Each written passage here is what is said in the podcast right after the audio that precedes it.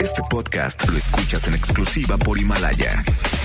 Si aún no lo haces, descarga la app para que no te pierdas ningún capítulo. Himalaya.com. MBS Noticias presenta a Víctor Sánchez Baños, el trasfondo de la política y los negocios. Comenzamos.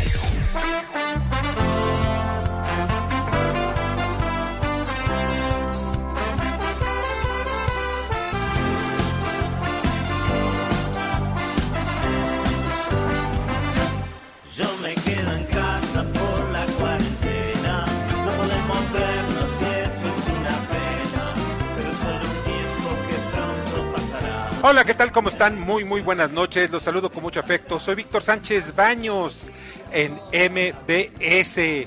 Hoy, un día como los últimos que hemos tenido de contingencia, pues vamos a estar muy pendientes a través de la frecuencia 100.2.5 de FM desde la Ciudad de México. Acompáñanos durante una hora para que juntos analicemos y discutamos de información de los asuntos de poder y dinero que leerás y escucharás mañana. Sintonízanos en vivo en streaming en mbsnoticias.com. Están conmigo desde nuestras casas. Estamos Javier Lozano Alarcón. ¿Cómo estás, Javier? Parece ser que no, no- no está en contacto Javier. Bernardo Sebastián. Pues aquí disfrutando del encierro. Esta cuarentena autorrecetada. Sí, no te oigo muy contento, ¿eh? Eh, poquito, pero sí, la verdad sí, es, es padre porque no nos pega el sol. No, no les pega el sol. Bueno, pues salte un rato allí, que sea a la calle, tomas un ratito del sol y te regresas. Pero en fin, vamos a estar así durante varios días más. Se estima que pueda ser un mes más, pero pues hay que llamarlo con mucha calma. Y MBS está contigo, está contigo en casa. Pues sí, así seguiremos un tiempo. Comunícate. Comenta a Víctor Sánchez Baños en MBS. Twitter, arroba B. Sánchez Baños y arroba MBS Noticias.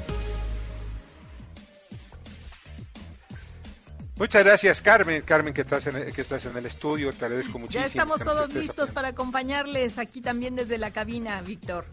Sensacional, muchas gracias Carmen.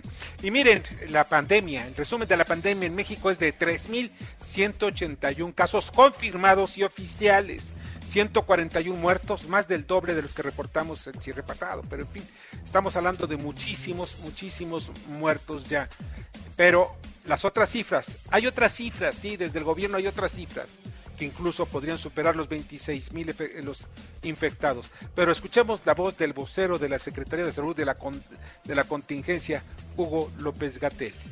Nosotros reconocemos explícitamente que tenemos 26 mil estos. En cualquier otro país que tengan solamente los casos observados, también hay que corregir y multiplicarle por un número no necesariamente idéntico que el de México, pero por un número parecido. 10, 12 casos no observados. Las personas que pueden ser directamente observadas son tres mil y tantas, pero cada una de ellas representa a otros 12, vamos a redondearlo, que no fueron a consulta, que no tenían síntomas en el momento de la consulta, que su médico no identificó, que cumplían la definición de caso. Bueno, miren, es, eh, fueron muchas cosas que dijo, se enredó ahí entre algunas, algunos aspectos el mismo eh, subsecretario de salud, pero hay una cosa muy clara, de que 3.181 casos o enfermos no son la totalidad de los que están en México. Y tiene razón, podríamos multiplicarlo hasta, no sé, por 12 veces o 10 veces, 8 veces, las cantidades que, se- que sean. O sea, no estamos hablando por qué, porque no se han hecho las pruebas suficientes ni a los enfermos, ni a los que mueren por algunas neumonías atípicas. Estemos en ese en esa tesitura. No se están haciendo las pruebas. ¿Por qué? Porque no las tenían. ciegas.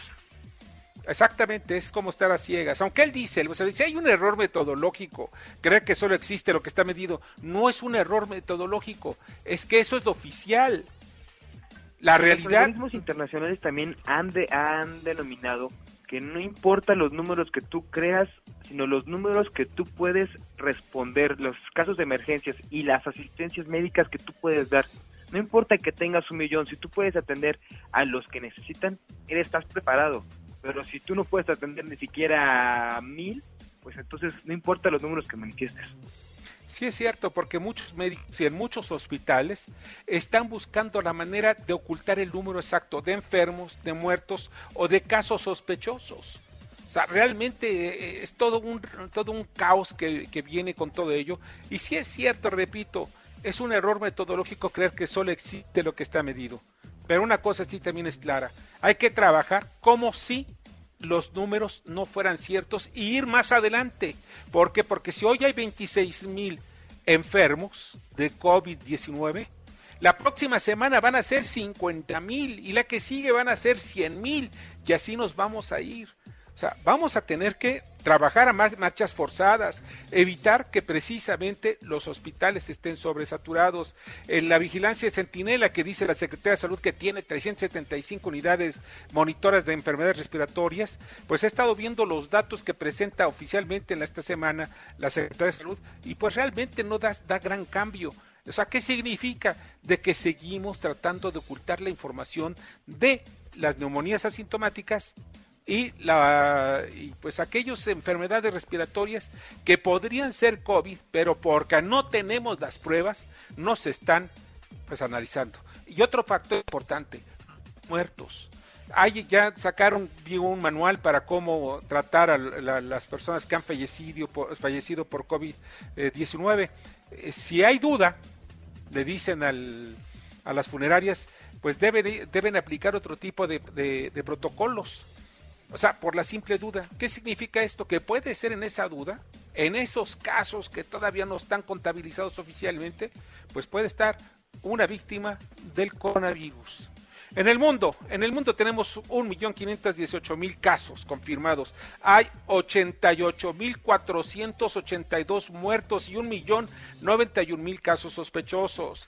Y también allá en todo el mundo, casi la mayoría de los países, se está tomando lo mismo que en México. Esos son los datos oficiales. Pero la verdad supera inmensamente lo que dicen las autoridades, los gobiernos. En Estados Unidos han fallecido 14.743 personas y allá están haciendo pruebas a casi todos.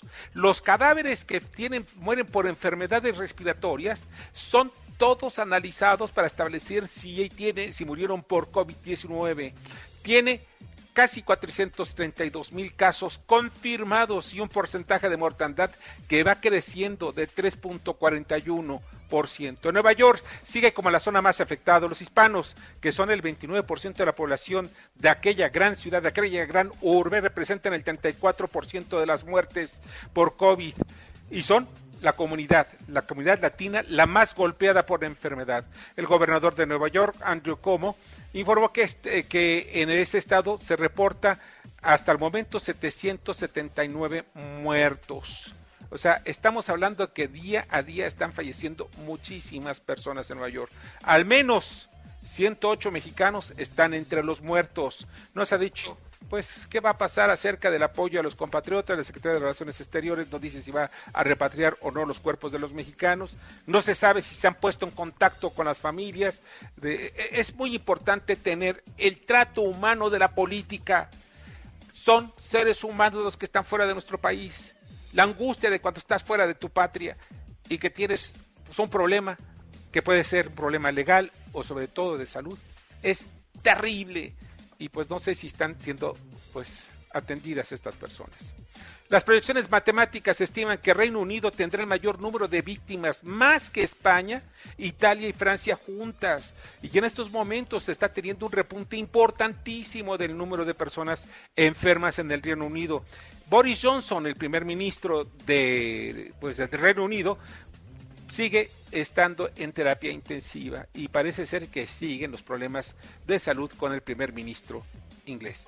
El vocero de la lucha contra la pandemia también descalificó las, las pruebas rápidas y dice que las buenas solamente son las de los mexicanos, del gobierno mexicano, que no se los olvide. Las tierras reactivas no sirven porque solo revisen la cantidad de anticuerpos. Y ahora sí harán pruebas en personas que se mueren por los problemas respiratorios. Eso lo dijo López Latel. Y esto llama la atención porque el gobierno de Estados Unidos, el mismo Donald Trump que cuida, caray, como mago su imagen, pues él presentó también aparatos donde se hacen pruebas rápidas y que no son de anticuerpos, son del COVID-19. ¿No las conocerá el señor subsecretario? Yo espero que sí, que está tratando de dar una, una visión de que pues, no pasa nada en el país y que somos muy buenos porque aquí solamente el Pancho Pantera es el bueno. Hay 19 trabajadores con coronavirus en el Hospital General de Tlalnepantla. También se registraron casos en Coahuila, Tamaulipas y otras entidades. En Baja California Sur hay 42 empleados contagiados. Esto es en el Hospital de Cabo San Lucas. Todos, dice el Instituto Mexicano del Seguro Social, todos están estables. Esta es la voz del director del IMSS, Sue Robledo no son brotes que hayan ocurrido al interior de este hospital. Hubo tres casos, desde el 10 de marzo tuvo todos los cuidados, luego hubo todos dos casos cero, como le llaman los epidemiólogos, y luego se hace todo el estudio epidemiológico para saber de dónde vino. En el caso de las 72 hay un estudio completo firmado por el doctor Juan Manuel Lira, por la doctora Concepción Grajales, que establece, concluyen, estudio que se llevó a cabo hace varias semanas, concluyen que el, brote no fue hospitalario. Se tomaron todas las muestras a todos los doctores con todos los estudios de contacto y efectivamente hay 20 doctores confirmados, pero no porque se hayan eh, iniciado ese brote en el hospital, porque decirlo o incluso siquiera este, eh, quererlo dejarlo ver es de una enorme, enorme irresponsabilidad.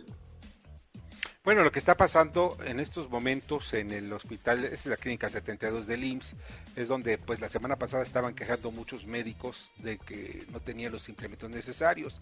Pero en fin, así está pasando esto en el Seguro Social. A pesar esto, a pesar que en varias partes del mundo se utilizan, y es otro tema, los túneles sanitizantes, son los túneles de aire y que pues se lanzan eh, sustancias para sanitizar a la persona, especialmente para el personal médico. En México, otra vez la Secretaría de Salud dice que no podrá desinfectar porque puede dañar la salud de las personas. El asunto es muy claro. O sea, ¿qué es lo que pasa? ¿Qué no podemos los mexicanos, los seres humanos que vivimos este planeta, perdón, y este país, no podemos tomar iniciativas sobre algunas cosas? Que me digan dónde está la falla. Si estos túneles sanitizantes tienen algunas sustancias que dan daño, ¿cuáles son las sustancias? Y que se pongan alerta. además es que esto que están diciendo es por muchos que en otros países se hacen pruebas de error. Pero ¿qué les hace pensar que en México va a pasar lo mismo? Que, los, que de, alguna manera en otros lugares donde están haciendo las cosas bien, ¿por qué no copiamos estos las cosas bien que hacen en otros lugares? Si no tenemos nosotros en este momento los métodos o las pruebas, entonces hay que hacer algo. No nos podemos quedar con las manos cruzadas y menos desmeditar las, las ideas y la proactividad de muchos ingenieros o ingenios mexicanos. Pues sí, eso es cierto. Y miren, en otro tema, esta es la voz de Luisa María Alcalde, secretaria de Trabajo.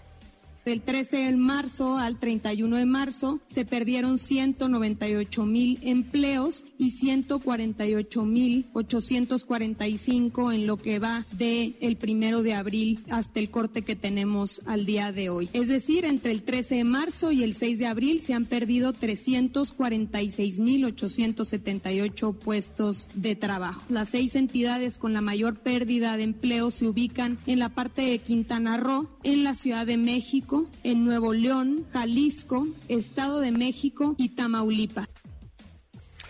Y, esta es la voz del presidente López Obrador.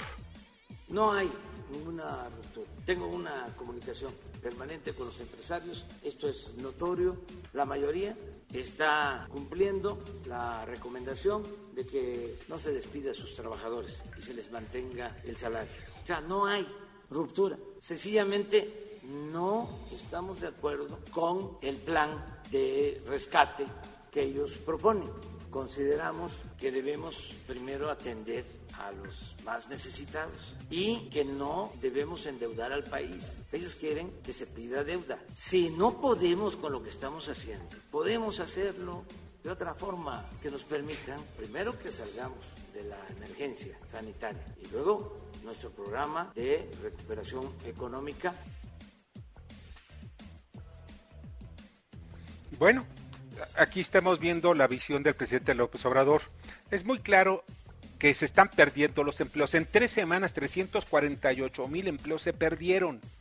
Fue a consecuencia del coronavirus. Y si de pronto me dice el presidente de la República, ¿saben qué? Pues esto es por culpa de los empresarios. Eh, un momento. Los empresarios no están pidiendo rescate. No están pidiendo que les regalen. Están pidiendo prórrogas en el pago de los impuestos. Sí Pero oye, que son, son impuestos que se cobraron el año pasado.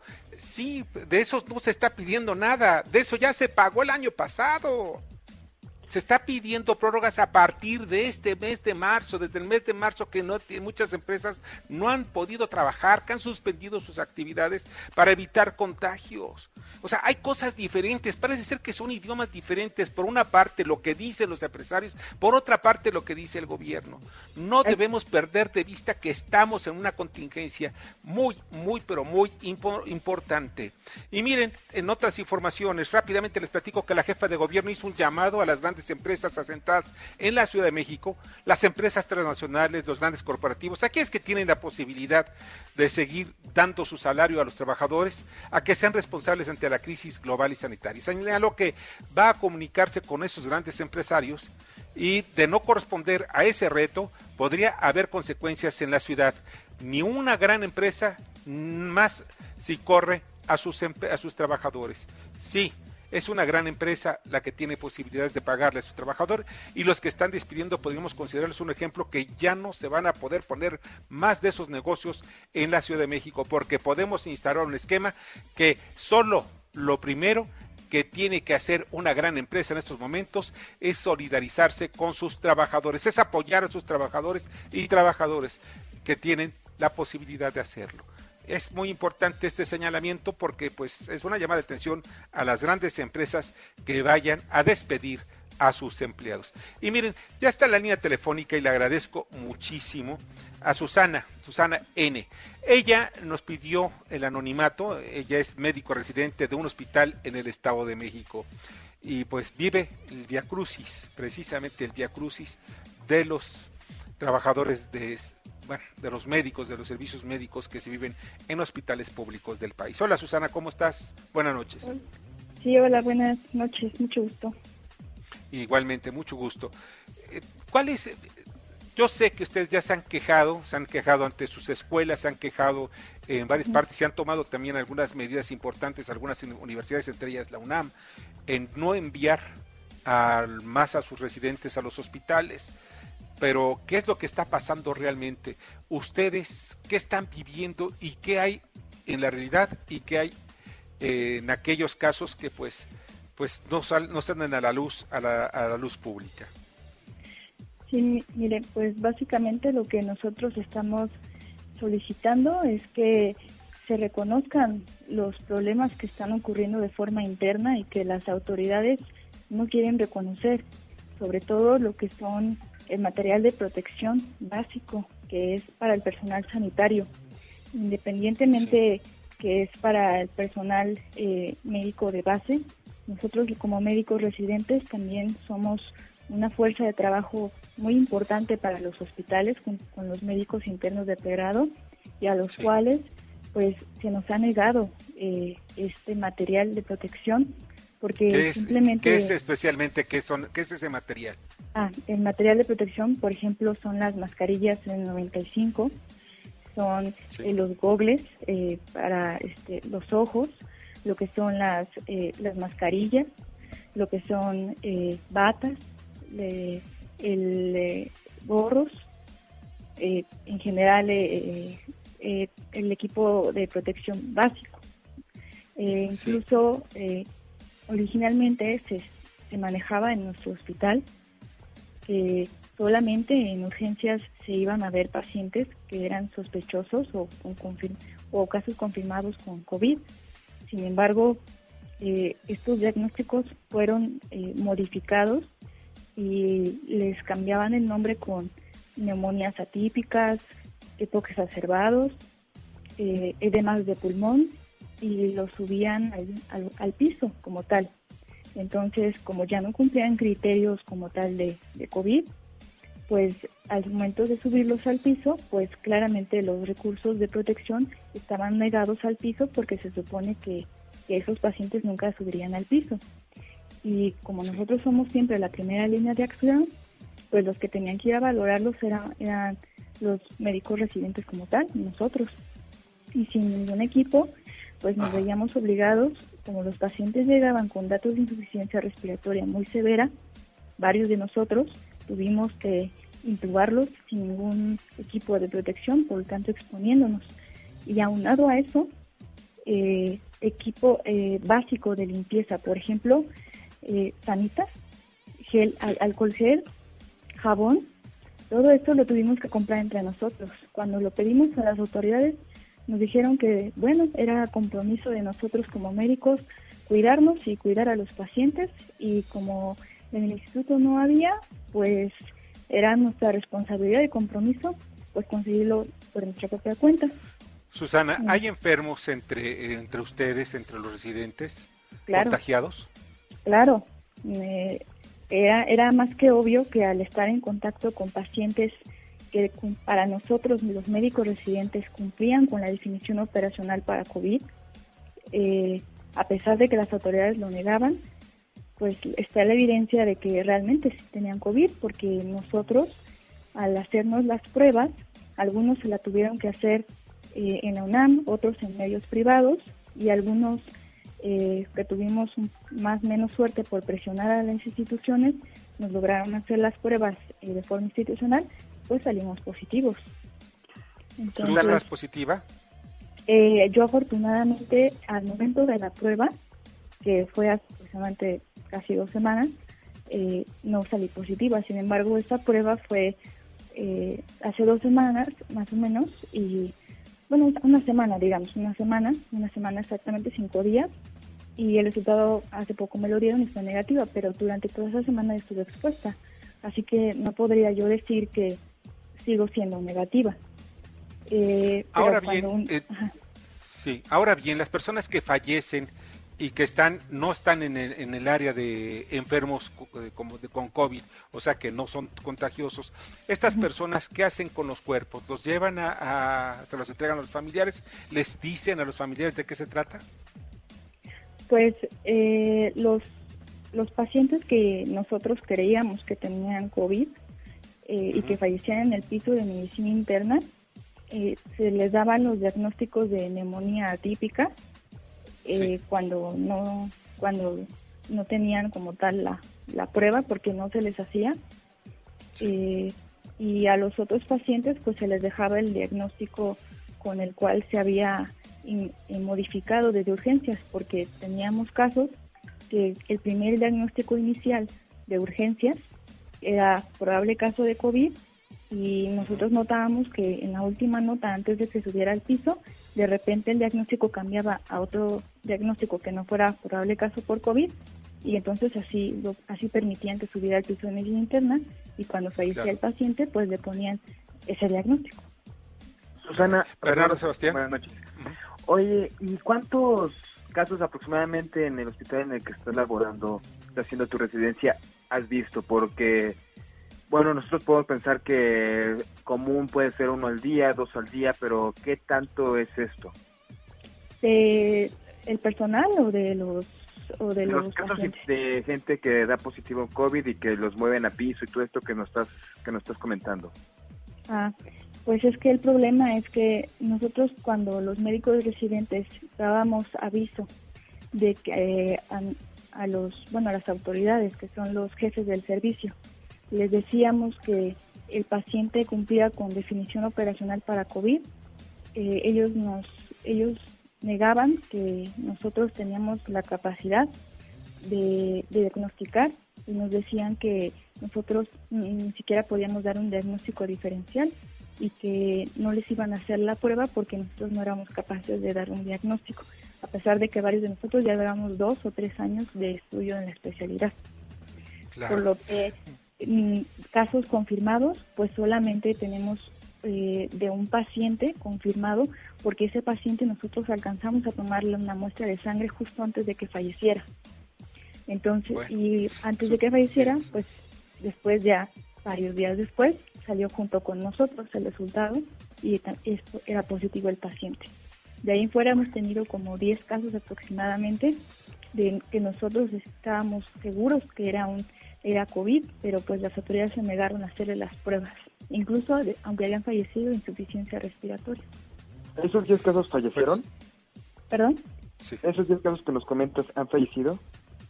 los, todos los casos que nosotros sospechábamos que subieron al piso de medicina interna, que para nosotros cumplían la definición operacional de COVID, de los 10 casos, eh, 8, 9 ya fallecieron. Bueno, qué caray, qué, fallecieron qué en las primeras platicando. 24 48 horas de su ingreso. de que llegaron. Y todos la misma causa, insuficiencia respiratoria. A pesar de que si los intubábamos, no respondían los pacientes. Claramente eso no era el diagnóstico que ellos traían. Está dicho ya lo que tú comentas, Susana, de veras, que las autoridades les den todas las seguridades. ¿Cómo es posible que ustedes, siendo los médicos, enfermeras y macamilleros, pues no estén recibiendo lo mínimo, lo mínimo, que es protección? Susana, muchas gracias y esperemos que esto, vamos a estar en contacto contigo para ver cómo se van desarrollando estas cosas en los próximos días y espero que no empeoren. Pásala Incluso bien, eso es lo que nosotros, eh, es lo que mínimo que nosotros solicitamos. Eh, no nos estamos negando, jamás nos hemos negado a dar el servicio. Varios de nosotros fuimos y con fiebre y tos atendimos a los pacientes. Nunca nos hemos negado a dar el servicio, solo queremos que nos den lo mínimo para protegernos a nosotros y a nuestras familias. Es todo lo que pedimos. Así es, y ustedes son unos héroes, son héroes y heroínas. De verdad, mi reconocimiento como mexicano, como ser humano. Mi gratitud. Gracias, Susana, muchas gracias. Bueno, pues vamos a un corte y antes del corte vamos a platicar, más bien va su comentario de Ignacio Morales Lechuga y después platicaremos con Adrián Niño de Rivera, creador de la aplicación COVID Mat. Buenas noches, Víctor. Buenas noches al auditorio. El domingo el presidente presentó un programa que todos esperábamos fuese una serie de medidas extraordinarias frente al momento que vivimos. Pero pareciera ser que el presidente no se da cuenta del estado de emergencia en que este México se encuentra. El presidente habla que organizará las cosas de tal manera que creará dos millones de empleos. Pocos deben de creerle, porque ni dice los qué ni dice los cómo. Y por otra parte afirma de que el sector privado lo apoya, basándose en la expresión de tres grandes integrantes de la lista de Forbes, no ha hecho caso a las recomendaciones del Consejo Coordinador Empresarial, a los empresarios también importantes del norte del país, que lo único que han venido a pedir es que se proteja el empleo. Y esa protección del empleo está cifrada además en políticas fiscales o de créditos que pudieran soportar la planta productiva de este país.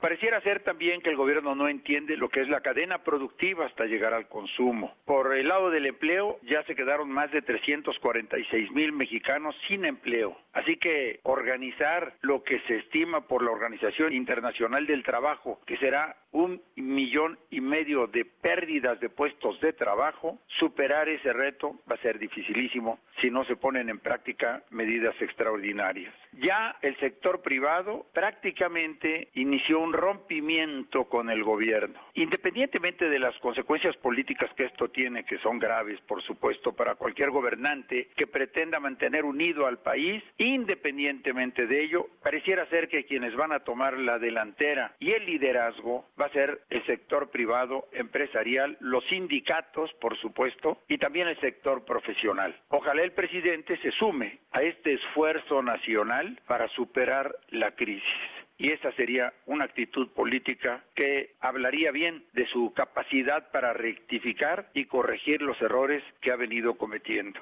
Así que esperamos una respuesta frente a una incertidumbre porque ni siquiera sabemos cuándo va a acabar los efectos de la pandemia. Hay un subregistro de las defunciones, como hay un subregistro de los enfermos y contagiados. Y cuando no se parte de la realidad, no se arriba más que a las mentiras y a los engaños. Ojalá rectifiquen. Ojalá cambien. Aún es tiempo, de lo contrario van a sumir a México en un hoyo más profundo. A pesar de esto, Víctor, que tengas buena noche. Escuchas a Víctor Sánchez Baños. Vamos a una pausa y continuamos. Víctor Sánchez Baños en MBS Noticias. Continuamos. Ahora vamos con el dato útil.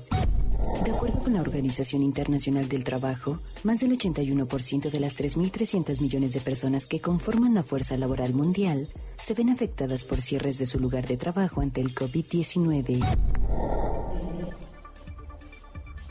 Muchas, muchas, muchas gracias que continúan con nosotros en MBS, en MBS Noticias. Y miren, en, dentro de pues lo que estamos viendo en el corto plazo, que es eh, posiblemente uno de los, de los hechos que son inéditos, que toda la humanidad nunca ha visto y que definitivamente debemos enfrentar los mexicanos unidos, y lo hemos dicho constantemente. Es importante apoyar al presidente de la República, sí, y también cada uno de nuestro punto de vista, también decir lo que pensamos, los empresarios, los banqueros, e incluso, por ejemplo, el caso de, del presidente del Consejo Coordinador Empresarial hizo un señalamiento ayer que, lo que dimos cuenta aquí en este espacio sobre la defensa de los intereses de los trabajadores y de las fuentes de trabajo y obviamente de la mano de los empleados. Y saben algo, el presidente dijo algo que me pareció importante. Carlos Salazar, el presidente del Consejo Coordinador Empresarial, dice, está en su papel. Y ese es el papel que todos debemos adoptar. Nuestro papel como periodistas, nuestro papel como trabajadores, nuestro papel como políticos, como el presidente de la República, como líderes, es ese. Es estar jugando, no jugando, sino estar apostando por la unión en el país. Miren, ya está en la línea telefónica y le agradezco muchísimo a Adrián Niño de Rivera, creador de la aplicación COVIMAD. ¿Cómo estás, Adrián? Muy buenas noches. Hola, Víctor y Bernardo. Buenas noches. Muchas gracias. Buenas noches. Muy bien. Oye, Adrián, eh, vi, la, vi precisamente parte de lo que es esta aplicación y me llamó muchísimo la atención porque precisamente en los momentos de crisis es donde sale a relucir la creatividad de muchos, de muchos mexicanos. Y los mexicanos, quiero decirlos, que somos bastante creativos, sobre todo cuando estamos en los momentos más difíciles. Pero platícanos, ¿en qué consiste esta aplicación? Sí, muchas gracias a todos por su tiempo. Eh, pues nosotros, junto con Manuel Gutiérrez Novelo, en la empresa Team Technologies, eh, pues vimos lo que estaba pasando en el mundo y empezamos a actuar de una manera lo más rápida posible. Como bien mencionas, esto nos agarró de manera imprevista.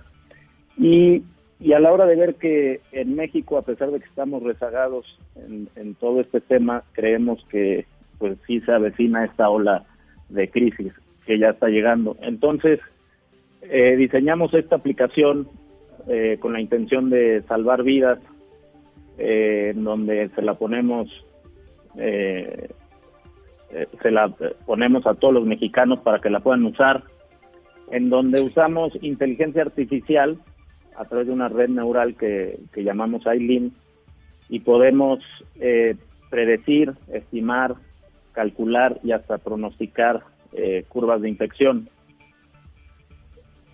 Ajá. esto consiste, sí, eh, Adrián, esto consiste en conocer hacia dónde se va a comportar eh, la, la, pandemia y en el caso concreto en México o esto es a nivel mundial.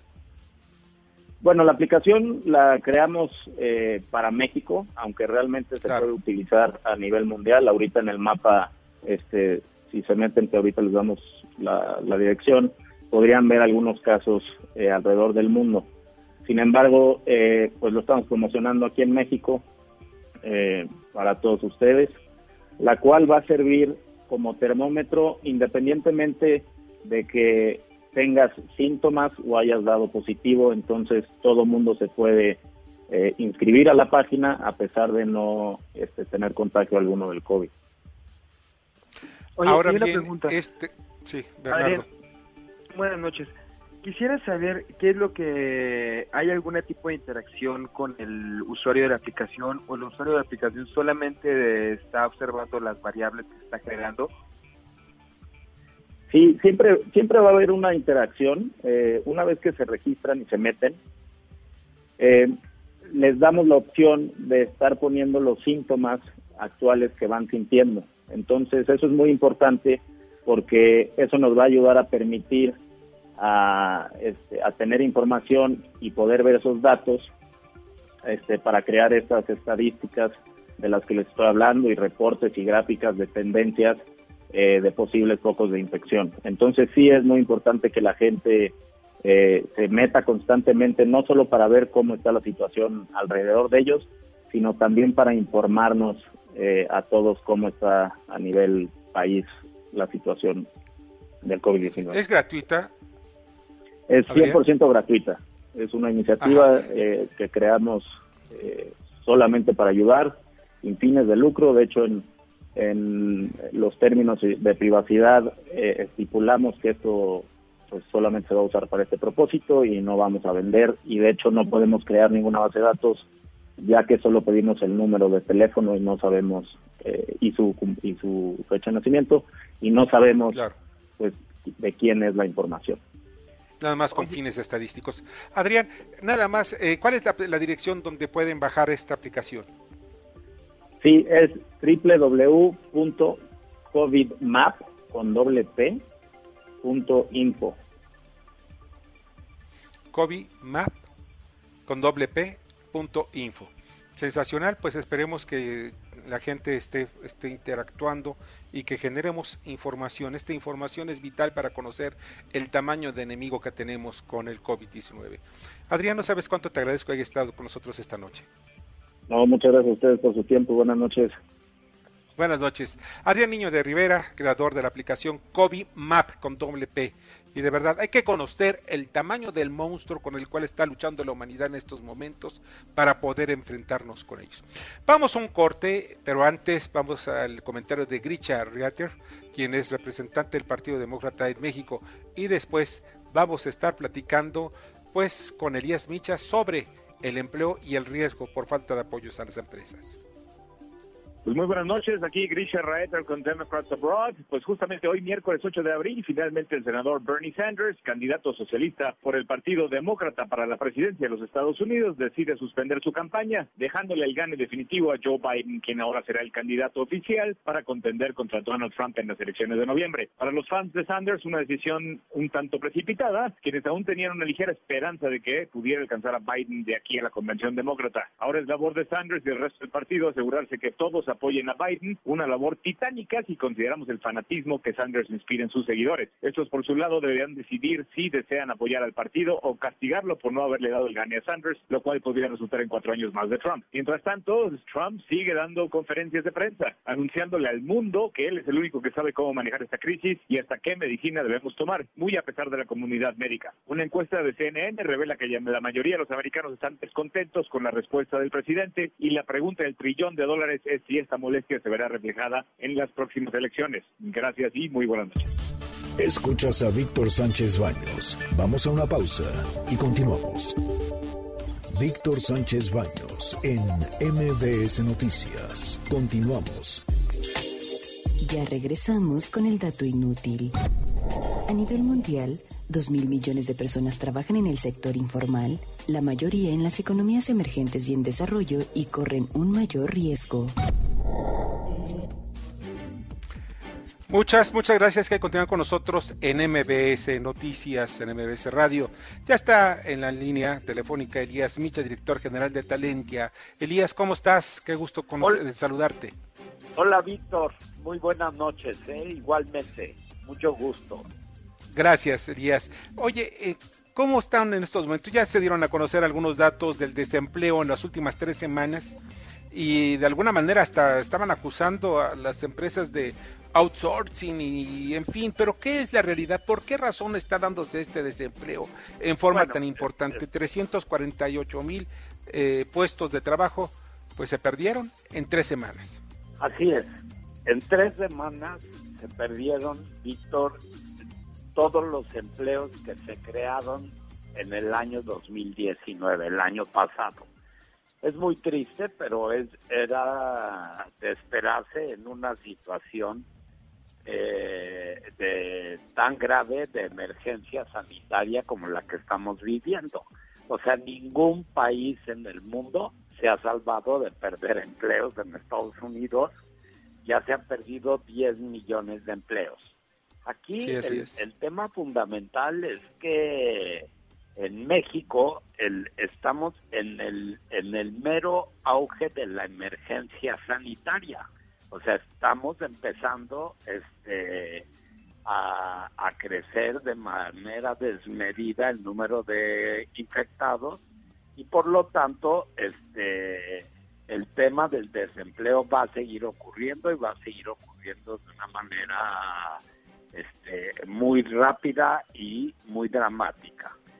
¿Qué, O sea, qué es lo que sí. qué es lo que tenemos que hacer? Lo que nosotros decimos en Talentia es que ahora más que nunca tenemos que unirnos para hacer frente a la pandemia. O sea, tú sabes bien que y se ha hablado ampliamente el único remedio que hay para el, el coronavirus es el distanciamiento social. En otras palabras, es quedarte en tu casa. Y tú también sabes que en México tenemos una estructura laboral muy complicada en donde tenemos más de 30 millones de trabajadores informales y mucha gente no puede quedarse en su casa porque vive al día. En ese sentido es donde el gobierno tiene que intervenir y tiene que apoyar a toda esta gente para que pueda quedarse en su casa y podamos ir pasando de la mejor manera la emergencia sanitaria. Claro. es- Ahora bien, este, sí, pero ¿cómo, cómo defender, cómo, cómo evitar que haya tantos despidos? Porque es muy complicado. Hay empresas que pues no viven al día, igual que muchas personas viven al día. Entonces le pagan a sus, a sus trabajadores el salario porque lo tienen porque eh, en ingreso ese día, pero, pero pues después cuando no hay que vender, pues no hay dinero. Entonces, ¿cómo mantener al trabajador? Bueno, efectivamente yo creo que el gobierno, el gobierno federal, los gobiernos estatales, tienen que hacer un, un esfuerzo más, más amplio del que se está haciendo, del que se está haciendo en México y que sí se está haciendo en algunos países para poder proteger el empleo de la mayor cantidad de connacionales posible. Este se tiene que, nosotros decimos que tiene que haber un seguro temporal de desempleo, en donde el gobierno tiene que colaborar con una parte para poder decirle a la gente que tiene un puesto en la esquina o tiene eh, un par de salarios mínimos de sueldo y está en el empleo formal, quédate en tu casa. El gobierno junto con los empresarios vamos a hacer vamos a hacer un trato y vamos a poder cuidar de tu salario durante Sí. estas épocas tan difíciles de la pandemia y después regresaremos y, y regresaremos a este con mucho ímpetu a tratar de rehacer la economía que efectivamente este, no hay lugar a duda se va a contraer de manera sustancial. Claro, aquí hay algo muy importante que estás comentando, Elías, y es que los empresarios no están pidiendo que el dinero, le- que el gobierno les, les regale dinero. No, No por les está supuesto. pidiendo eso. aquí, aquí lo que está, se está pidiendo es que aquí lo que interesa es proteger al trabajador. Claro. Entre más empleos se pierdan, mucho más grande va a ser la contracción económica y mucho más difícil la recuperación en un momento dado. El, el Claro. tema es tratar de preservar la mayor cantidad de empleos posible. Llevamos tres Así es. semanas con 350 mil empleos perdidos, que son todos los empleos que se crearon en 2019.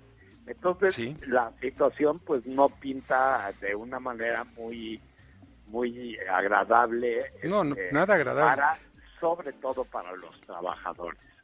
Y aquí lo importante es proteger al trabajador, eh, Elías, es porque si proteges al trabajador, sí, el trabajador va a tener dinero para gastar, para, y las empresas van a generar más productos y van a pagar más impuestos. Así También el es, en el momento que las empresas puedan empezar a trabajar a full, los trabajadores se puedan reintegrar a su empleo, del cual se tienen que retirar, pues por causas que ahí sí Fuerza- son, es, es sí, fuerzas a su- a su voluntad. Lo que, lo que ocurrió eh, a la humanidad, pero es un tema Claro. Que está ocurriendo a nivel global. Y si me permite rápidamente, regresando al tema de la subcontratación, como nosotros siempre te hemos dicho, la subcontratación es una creadora neta de empleos. En Claro. este caso, la subcontratación, nosotros pensamos, ayudará a crear los empleos emergentes y temporales que se requieren para salir adelante durante la crisis sanitaria. La. Secretaría de Salud ha reconocido abiertamente que existe un déficit grandísimo de médicos y de trabajadores de la salud que a través de la subcontratación y de empresas responsables se puede ir Sí. subsanando. Entonces, nosotros creemos que las empresas de subcontratación que son profesionales y responsables están llamadas a mejorar la situación en esta en este momento tan difícil que Tan está complicado. atravesando México. Así es, Elías. Yo pienso que todas las herramientas que pueda tener el gobierno, del sector privado, de la sociedad, deben aprovecharse. Todas. No hay Así que es, es escatimar momento de unir las Sí. fuerzas, es momento Todos de que unidos. todos, gobierno, sociedad civil, empresas, trabajadores, nos unamos Todos. con el Así fin es. fundamental de proteger el empleo del mayor número de mexicanos posible. Y de los que menos tienen, de los más pobres muchas veces. Así es, Elías, así muchas es. gracias. No sabes cómo Te agradezco muchísimo. Yo hoy te mando un abrazo y me da gusto que todos estén bien de salud. Saludos a Bernardo. Gracias de tu parte. Qué amable eres. Un abrazo fuerte. Jorge Gordillo, analista en temas económicos. Perdón, él es Elías Micha, director general de Talencia. Y vamos con Jorge Gordillo, analista de temas económicos y financieros. Y después vamos con las columnas político-financieras. Gracias, Víctor. Buenas noches. Aquí mis comentarios del día de hoy. La Bolsa de Valores y el peso mexicano registraron su tercera jornada consecutiva de ganancias. Con esto cierra la semana de mercados financieros positiva, con un crecimiento en la bolsa de más de 4%. La semana fue muy volátil. En el caso del peso mexicano, vimos variaciones de arriba de un peso en el intradía y todo por estas noticias, este sentimiento de los inversionistas entre que vemos que el, grado, el ritmo de contagio se va desacelerando en ciertas zonas, esto lo vimos en Nueva York, en, Reino Unido hoy, pero de repente vuelven a brotar zonas que creíamos que estaban ya más controladas, como es el caso de España. Asimismo, la atención también se, dio a conocer con la minuta que dio la, la Fed sobre sus últimas reuniones, sus últimas decisiones que ha tomado. Muestran que los integrantes del Comité de Política Monetaria en dos encuentros de emergencia en marzo se dieron una creciente preocupación por la rapidez con la que brotó el coronavirus golpeada por la economía a, la, a los Estados Unidos y a los mercados financieros. Así lanzaron un plan de rescate económico sin precedentes y en un tiempo récord. Por último, también influyó en el comportamiento de los mercados la noticia de que la administración de Trump tiene sus propios planes para frenar la pandemia. Su nueva hoja de ruta pa pasa pa por estudiar la reapertura de pequeñas ciudades y poblaciones poco afectadas por el virus en un intento para relanzar la economía y mantenerla bajo mínimos. En el mercado de materias primas, el precio internacional del petróleo subió cerca de 6% a niveles por arriba de los 25 dólares por barril West Texas Intermediate, a la espera de que se concrete el recorte de producción de negocios que negocia la OPEP y Rusia con otros países productores el día de mañana. Esto le podría ayudar bastante al peso y mandarlo otra vez a cotizar en niveles por abajo de los 24 pesos por dólar. Todavía la semana que entra eh, no nos habremos librado de preocupaciones, todavía seguiremos muy atentos al desarrollo de nuevos contagios o al esfuerzo que hagan los gobiernos para tratar de contenerlo. Que tengan buena Semana Santa, Víctor. Buenas noches. Escuchas a Víctor Sánchez Baños. Vamos a una pausa y continuamos. Víctor Sánchez Baños en MBS Noticias. Continuamos. Continuamos con el dato feo. 1.250 millones de personas trabajan en sectores considerados de alto riesgo de despidos y disminución de salarios, mal remunerados, de baja calificación. Una pérdida imprevista de ingresos y tiene consecuencias devastadoras según la Organización Internacional del Trabajo. Muchas, muchas gracias por continuar con nosotros en MBS. Y vamos a las columnas político-financieras que leerán ustedes el día de mañana en los periódicos diarios de la Ciudad de México. Rogelio Varela, adelante. Muchas gracias, Víctor. Buenas noches a todos. Tres de los hombres más ricos del país anuncian que rescatarán a su red de proveedores en la crisis económica tras el coronavirus. Mañana en Corporativo en el Heraldo de México. Muchas gracias, Rogelio. Julio, perdón, sí, Julio Brito. Víctor, muy buenas noches. Fíjate que ahora le tocó a la industria productora de vehículos pesados reportar una caída del 41.9% de ventas en marzo y acumular un retroceso del 30.4% en el primer trimestre del año. Miguel Elizalde, que es el presidente de la Asociación Nacional de Productores de Autobuses, Camiones y Tractocamiones, señaló que la caída en las ventas responde a una serie de factores que ya se venía presentando desde julio del año pasado, lo que da como resultado la caída más pronunciada en ventas durante el primer trimestre de los últimos 10 años. Estos y otros temas en nuestra columna Riesgos y Rendimientos que publicamos en el periódico La Crónica de hoy. Por lo pronto, muy buenas noches, que las pases bien. Muchas gracias, Julio. Eh, Mauricio Flores. ¿Qué tal, Víctor? ¿Cómo están, amigos todos? Muy buenas noches. Mauricio Flores, gente detrás del dinero. Mañana ahí les voy a platicar en el periódico La Razón de un edicto muy importante que apareció en el diario oficial de la Federación el miércoles. Este miércoles se anuncia las medidas que se tienen que tomar para seguir operando aeropuertos, puertos, transporte federal de carga, ferrocarriles, por supuesto también mantenimiento y servicios de carretera. A final de cuentas, afortunadamente, sigue nuestro país conectado. ¿Es una buena decisión de este gobierno? Sí, sin lugar a dudas. Por supuesto que hay dudas también. Sin embargo, en medio de esta pandemia hay buenas noticias. Víctor, amigos, mañana gente detrás del dinero, periódico La Razón, ahí les platico los detalles. Muchas gracias Mauricio, pues ya nos vamos, les agradezco muchísimo que hayan estado con nosotros esta noche. Muchas gracias Bernardo Sebastián. Muy buenas noches a todos y gracias por haber estado con nosotros. Y Carmen Delgadillo, te agradezco muchísimo que haya estado allá en el estudio.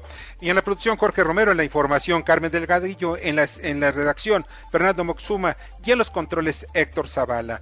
No se les olvide, quédense en casa y MBS los acompaña en casa. Deseo que pase una noche extraordinaria. Las opiniones vertidas en este programa son única y exclusivamente de estricta responsabilidad de quien las expresa. MBS Noticias presentó a Víctor Sánchez Baños, el trasfondo de la política y los negocios. Este podcast lo escuchas en exclusiva por Himalaya. Si aún no lo haces, descarga la app para que no te pierdas ningún capítulo. Himalaya.com